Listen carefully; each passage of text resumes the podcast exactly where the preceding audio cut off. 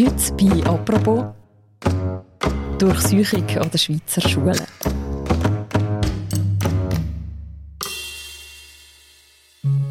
Corona-Fallzahlen steigen, und zwar besonders stark bei den 10- bis 19-Jährigen.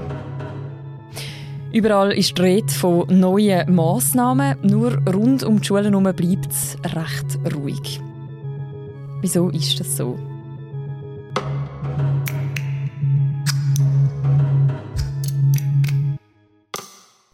Über das reden wir heute bei «Apropos». Mein Name ist Mira Gabatuller und bei mir im Studio ist jetzt Luca De Carli. Er ist stellvertretender Leiter vom Inland Ressort bei Tamedia. Hallo Luca. Salut Mirja.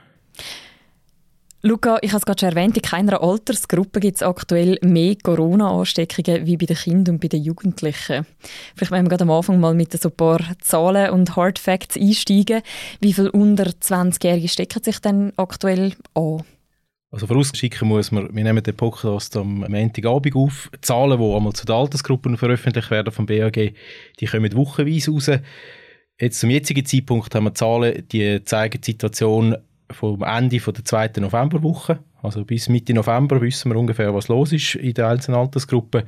Und da kann man grob sagen, dass etwa ein Drittel der gemeldeten Fälle, die man hat, das sind Kinder und Jugendliche. Mhm. Also man redet jetzt bei dieser fünften Welle, die gerade eben am Ansteigen ist, auch von einer Welle der Kinder und der Jugendlichen. Das stimmt dem Fall, das Bild? Ja, es, es, das kann man schon so sagen. Man kann es an einer einfachen Kennzahl vergleichen oder erklären. Momentan sind bei den 10- bis 19-Jährigen, die, die du bei der Einleitung erwähnt hast, die, die am meisten betroffen sind, die haben etwa eine Inzidenz Mitte November gehabt von 500 Fällen auf 100'000 10- bis 19-Jährigen. Bei den Senioren zum Beispiel ist es bei 150. Also viermal mhm. weniger, äh, dreimal weniger, Entschuldigung. Und das ist eigentlich etwas, wo wir so in der ersten oder zweiten Welle nicht gekannt haben. Mhm. Auch wahrscheinlich, weil zu dem Zeitpunkt, vor allem in der ersten Welle, hat man Leute in dem Alter gar noch nicht getestet. Gehabt. Ja, ja. Und was weiß man darüber, welche Rolle da dabei jetzt die Schulen spielen, dass jetzt plötzlich so viel mehr Kinder und Jugendliche sich anstecken? Also man hört aus Kantonen, dass äh, eigentlich bei den Fällen, die sie haben bei den Jugendlichen das, oder bei den Kindern, dass das ein, ein grosser Teil davon sie über die Schule feststellen. Das ist eigentlich auch, auch logisch, weil in den Schulen kommen Kinder aus ganz unterschiedlichen Umfeldern zusammen. Das ist eine viel größere Gemeinschaft, die sich dort trifft. Und das ist eigentlich logisch, dass ein Teil oder ein großer Teil von der Verbreitung oder der Ansteckung von Jugendlichen im schulischen Umfeld stattfindet. Was man aber auch muss sagen, es sind in vielen Fällen sind auch die Eltern mitbeteiligt. Also so ein typisches Muster ist, dass man hat umgeimpfte Eltern, die, die stecken ihre Kinder an, eins oder zwei von denen bringt sie in eine Schule es steckt die andere Klasse Gespöntchen an und von dort geht es dann wieder zurück in die Gesellschaft. Also ich würde sagen, das Hauptproblem sind nicht die Kinder, die sich anstecken, sondern es sind die zu vielen Erwachsenen, die noch nicht geschützt sind, die wo, wo halt dafür sorgen, dass auch Kinder davon betroffen sind. Mhm. Das finde ich ganz wichtig. Mhm. Und bei vielen Kindern ist es ja gar noch nicht möglich, dass sie sich überhaupt könnten impfen lassen, oder? Genau, also bei allen unter 12 ist es ja weiterhin nicht möglich. Es sieht jetzt so aus, dass vielleicht Ende von dem Jahr, wahrscheinlich im größeren Stil erst äh, Anfang nächstes Jahr, Kinder zwischen 5 und 12 kann impfen mhm. Es gibt ja im Moment recht unterschiedliche Strategien, wie die Schulen darauf reagieren, dass die Fallzahlen ansteigen. Was sind denn so die gängigsten? Was macht man jetzt gerade konkret im Moment? Also das, das Grundkonzept, das viele Schulen haben oder viele Kantone für ihre Schulen eingeführt haben, ist, dass Massentests gemacht werden. Präventiv, einmal pro Woche ganze Klassenzeug durchtesten. Das haben ein grosser Teil der Kantone mittlerweile eingeführt, teilweise auch freiwillig, andere gar nicht. Die machen zum Beispiel große Kantone wie der Kanton Bern, die machen seit dem September nur noch dann testen, wenn es Verdachtsfall hat oder bestätigte Fälle in Schulen. Das nennt sich Ausbruchstestung. Was jetzt neu dazu ist, oder was man merkt, jetzt wo die Fallzahlen steigen in den Schulen, viele gehen jetzt wieder zurück, dass man mehr Masken muss tragen in den Schulen. Das ist aber auch sehr unterschiedlich zwischen den einzelnen Kantonen und den einzelnen Schulen. Wir haben gerade zum Beispiel heute am Montag der Kanton Graubünden angekündigt, hat, dass man ab der dritten Klasse wieder Masken antragen soll. Ein anderer Kanton ist gekommen, dass man das Gleiche erst ab der Sek macht, neu. Also man sieht, es sind sehr unterschiedliche Wege, wie Kantone jetzt da regieren. Mhm. Und ist es dann immer kantonsweit gleich oder kann da jedes Schulhaus noch selber sagen, was es umsetzen und was nicht? Also das, ist, das ist nicht in allen Kantonen gleich. Also grundsätzlich kann man mal sagen, dass äh, Kantone gehen eigentlich vor, was, äh, was muss gemacht werden in Schulen. In vielen Ländern eben zum Beispiel gerade bei der Frage, macht man präventive Tests oder nicht, viele Kantone haben das, haben das den Schulen überlassen. Also das kann durchaus sein, dass ein Kind im Kanton Zürich in eine Schule geht, wo Massentest gemacht wird und das Kind, das zwei Jahre jünger ist und vielleicht in eine andere Schule geht, hat keinen Massentest. Das ist, das ist möglich. Mhm. Die gleiche Verwirrung gibt es ja auch zum Teil bei der Quarantäne. Also wenn muss man jetzt in Quarantäne? Hast du da noch den Überblick, was jetzt gilt?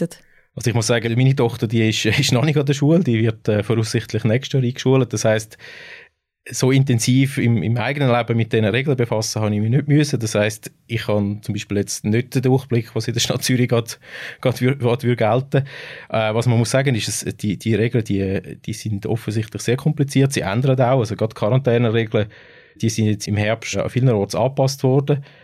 Äh, so eine Grundidee ist, wo viele Kantone haben, ist ein Angebot an die Schulen, wenn ihr Massentests macht, wenn ihr dafür sorgt, dass man rechtzeitig herausfindet, wer bei euch Corona hat oder nicht, dann müsst ihr nicht mehr ganze Klassen in, in Quarantäne schicken. Und das sieht man eigentlich auch in der Statistik. Also, obwohl wir so viele so viel Fälle haben jetzt bei den Jugendlichen oder bei den Kindern, äh, ganze Klassen, die in Quarantäne sind, hat es eigentlich noch nicht so viel momentan in der, in der Schweiz. Mhm. Ein Wort, das ja wie während der Pandemie neu in unseren Wortschatz kam, ist, ist so die Durchseuchung. Du hast auch vor kurzem geschrieben, im Artikel, die Durchseuchung der Schulen läuft. Ist das jetzt tatsächlich so die aktuelle Strategie, dass man das einfach mal durchzieht, um so aus der Krise zu kommen, oder hat man da einfach gerade keine bessere Lösung? Also von einer Strategie zu reden, wäre wär, glaube bösartig. Es will niemand, dass sich Kinder anstecken oder hat das Ziel, dass sich in der kürzesten Zeit möglichst viele Kinder anstecken.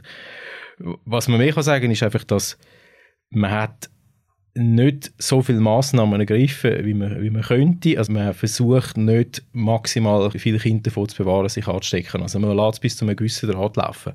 Mhm. Aber ich würde jetzt nicht von einer Durchsuchungsstrategie reden, sondern es ist einfach vielleicht auch bis zu einem gewissen Grad ein bisschen wegschauen.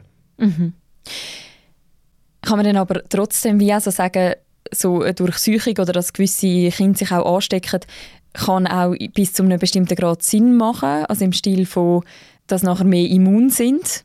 Oder anders gefragt, wie, wie gefährlich ist das für Kinder und Jugendliche? Was weiß man da unterdessen? Also man kann es vielleicht äh, zeigen an den letzten Zahlen, die man hat vom BAG, eben die, die letzte Woche, die zweite Novemberwoche. Dort sind bei den, bei den Kindern und Jugendlichen sind das ungefähr 8000 Fälle, die man registriert hat. Im gleichen Zeitraum sind etwa ein Dutzend Spitaleinweisungen gemeldet worden von Kindern und Jugendlichen aus diesen Altersgruppen. Das heißt, man sieht schon, es sind offensichtlich sehr, sehr wenige, die dann mit akuten, schweren Leiden in, in ein Spital kommen. Oder das, das sind nicht Hunderte, das sind ganz andere Dimensionen, als wir es bei den pensionierten Ungeimpften haben.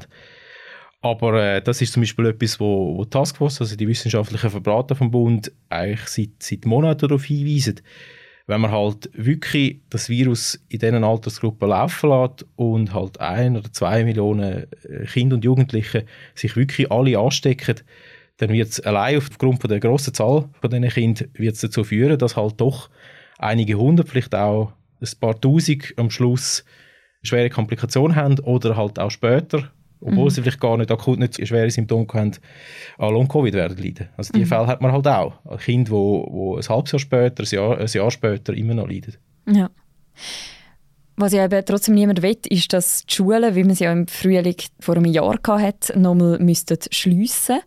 Jetzt vielleicht ein bisschen naiv gefragt, aber wieso will man das? Also wieso will man so unbedingt die Schulen offen behalten? Oder wieso ist das so vom Tisch, dass man nochmal die Schulen schliessen würde? Also was man sieht oder was man jetzt hat müssen lernen, ist, dass halt Distanzunterricht, Lernen über Zoom, dass das halt für viele Kinder doch nicht ideal ist. Es sind jetzt gerade die Woche sind Untersuchungen rausgekommen, wo die Schweiz verglichen haben mit Deutschland oder Österreich, wo man sieht, dass halt je länger die Schulen gesucht sind, desto länger oder desto größer sind äh, vor allem zum Beispiel bei der Mathe sind Defizite, die die Kinder haben und das braucht offensichtlich Monate, um das aufzuholen. Es ist besonders schwierig bei den jüngeren Schülern und bei den schwachen Schülern. Und das ist ja, glaube ich, eine Lehre, die man gezogen hat. Also man, man kann den Unterricht schon aufbauen mit, mit Distanz, aber es hat einfach Folgen, die, die bleiben. Mhm. Und das will man, will man vermeiden. Mhm. Die Corona-Taskforce hat ja vor ein paar Monaten darum konkrete Vorschläge gemacht, wie man vermeiden kann, dass es quasi unkontrolliert so eine Durchsuchung gibt an den Schulen.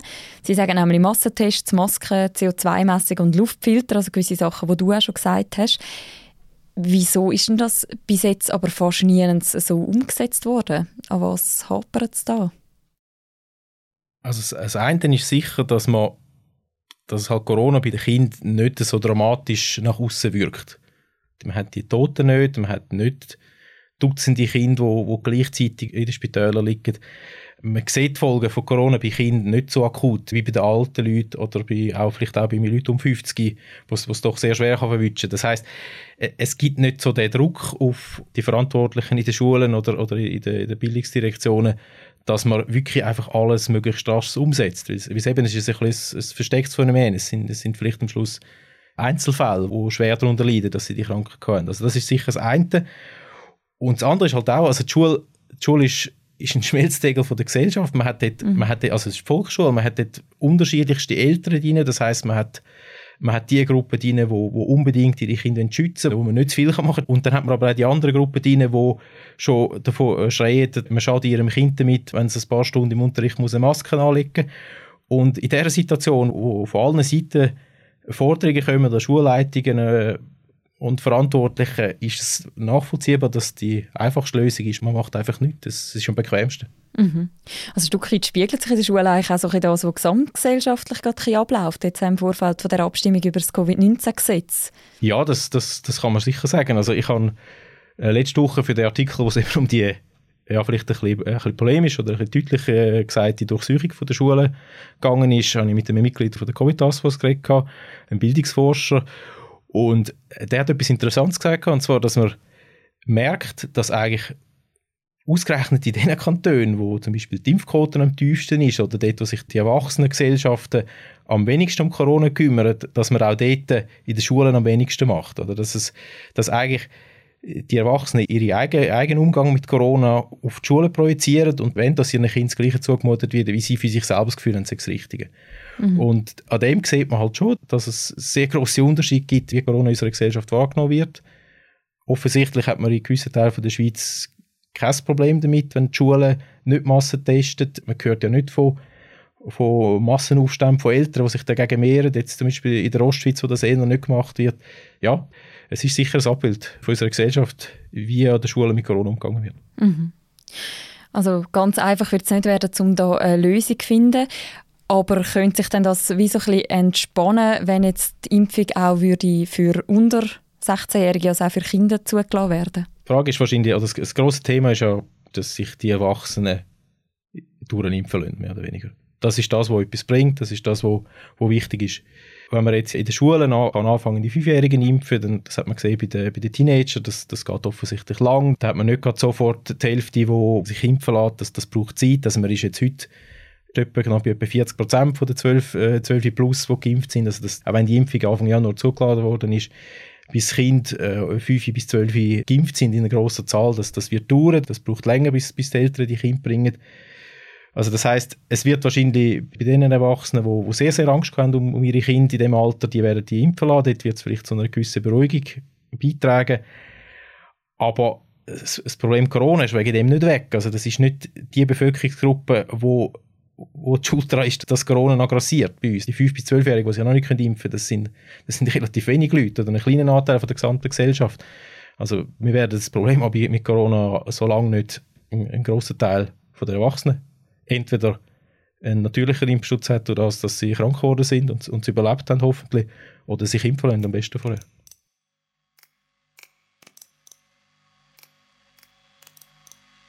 Mhm. Danke vielmals, Luca, für das Gespräch. Danke vielmals. Das war eine weitere Folge von «Apropos», einem täglichen Podcast vom «Tagesanzeiger» und von der Redaktion Tamedia. Die nächste Folge von uns gibt es morgen wieder. Ich freue mich, wenn ihr auch dann wieder zuhört. Bis dann, macht's gut. Ciao miteinander.